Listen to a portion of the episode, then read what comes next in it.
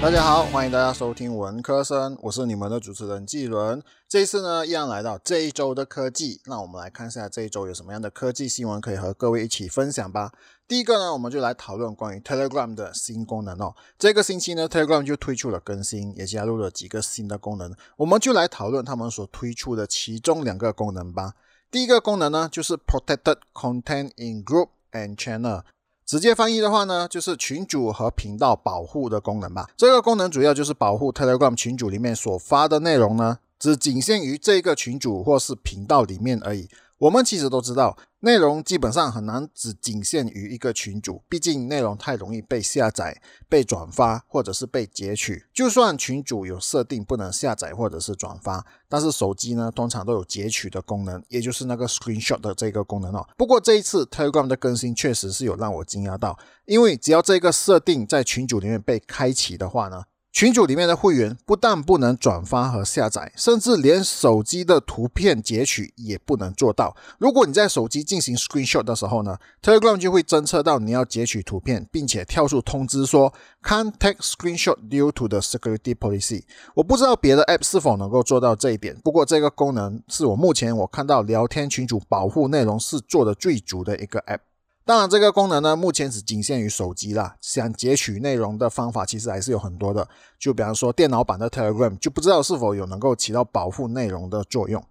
第二个功能呢，我们就讨论到 Telegram 新增的删除信息的功能，而且我觉得这个功能也是很实用哦。通常我们的聊天的 App 都会进行删除内容。因为这些内容呢，容易占用了手机的空间。不过比较烦恼的是，删除的时候呢，通常只能有两个选择。第一个就是全部删除，就是直接删除完全部的对话的内容；而另外一个呢，就是一则一则的信息，就是慢慢点选的删除。这个呢，就非常的耗时间。Telegram 的删除功能呢，就加入了以日期点选来删除信息的内容。这个功能就可以让你选择特定的日期，就比方说我要删除十二月一号的信息内容。或者是一个日期范围的方式删除，就比方说我要删除十二月一号到十二月七号的信息内容，这个功能就非常的方便，因为省时也不小心删错内容哦。因为有时我们可能只是想要删除特定时间的内容，就比方说我认为去年的聊天记录可以删除了，我就可以选择去年的内容。目前这个功能就是以日期来删除内容的这个功能，只是在一对一的聊天里面能够这样子做。群主的聊天呢，就目前就是还没有出现这个功能呢。第二个呢，我们就来讲到关于这个面子书。通常我们在面子书的时候呢，如果你是要成为公众人物的话呢，通常都是需要开启面子书的专业，也就是 Facebook Page 来经营。这样的做法，除了就是把自己的个人面子书分开之外呢，主要的用处就是 Facebook Page 可以整理出数据来给内容创作者研究和参考。这些数据是。在个人的面子书上是没有的。如果各位是刚刚开始经营专业的创作者，其实都知道，有时候专业的触及人数呢，甚至还不如自己的个人面子书。因为创立专业的时候也是需要时间来经营，才会慢慢的增加人数，不会突然之间一夜之间就是暴增的。除非你已经是很慢才开专业的知名网红，那才有可能就是会暴增哦。这个星期呢，面子书就把专业的功能带来到了个人面子书。当然不是全部的功能，不过主要的数据处理的功能呢，就出现在个人的面子书里面了。个人面子书在这边指的就是那个 Facebook profile，就是属于那种自己私人的那种面子书哦。不过还是要先说，目前还在测试阶段，只开发给美国。当然也不是说每一个美国人都能用面子书，只有通过邀请制，就是让部分的用户加入了这个测试。面子书在官方的部落格，他就这么写到哦，我翻译成华语来说，我们希望创作者在面子书上充分发挥他们的潜力。这意味着创作者提供赚钱的方式，并且提供见解，以便了解哪一些类型的帖子呢会引起就是社区的共鸣。到目前为止呢，这些工具其实都是在 Page 上面可以用。然后啊，我们都知道说，许多创作者，尤其是刚刚那些起步的创作者呢，都是使用个人面子书的。因此，我们在美国为个人资料引入了专业模式。这里的专业模式呢，它的英文是 Professional Mode。就是它的读音，就是 professional 跟 patch 在华语翻译的话呢，都是念专业哈。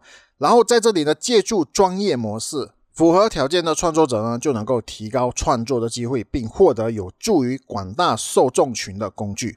New Play 奖金计划呢，是个人专业模式里面可以用的盈利模式。New Play 就是拍摄短片的那个功能哦。而目前呢，个人专业模式能够盈利化的，就是以拍短片来增加流量，而且面子书也会给予奖金来鼓励更多人呢使用这个 New Play 专业模式呢，可以访问的帖子受众和个人的资料。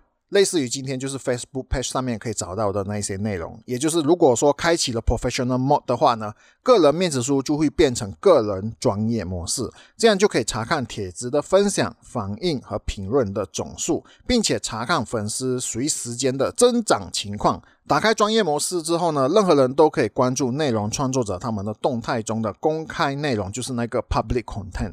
但内容创作者仍然可以控制谁可以看到分享的内容，这就意味着内容创作者可以选择就是公开分享，同时呢，也可以决定是只有与朋友之间分享的内容。这个内容啊，我个人就是认为，就是说，它再一次降低了内容创作者的起步门槛。因为对于刚加入内容创作者的那些网红们呢，很多时候个人面子书的流量和追踪人数呢，是比他们的 Facebook page 还要多的。所以，如果内容创作者能够直接用个人面子书转为专业的话呢，他的起步就省下了很多的时间，就是来那种慢慢增加的流量啊。不过，我也觉得，就是说，一旦成长到一个程度的时候呢，应该还是。要转用变成那个 Facebook Page，因为个人专业模式，也就是那个 Personal Professional Page 之后是否能够变成 Facebook Page，也是需要研究一下的。因为也许面子书还没有想到，就是说要如何把那个 Personal Professional Page 变成那个 Facebook Page。好了，以上呢就是我在这个星期我有兴趣的一些科技的新闻啦，希望各位就是会喜欢。如果各位喜欢的话呢，就会考虑订阅并且分享我的播客频道啦。也可以在我的 IG 面子书和 Twitter 呢，就是搜寻 Q 人家就可以找到我啦。各位也可以追踪起来。我的 Medium 那边呢，不定时会有更新一些文字，虽然说有一段有一段时间真的就没有更新了。不过各位如果是喜欢看文字的话呢，喜欢阅读文字的话呢，各位也可以在 Medium 那边搜寻 Q 人家就可以找到我啦。谢谢各位的收听，非常感恩啊！你现在收听的是文科生，我们下一集再见。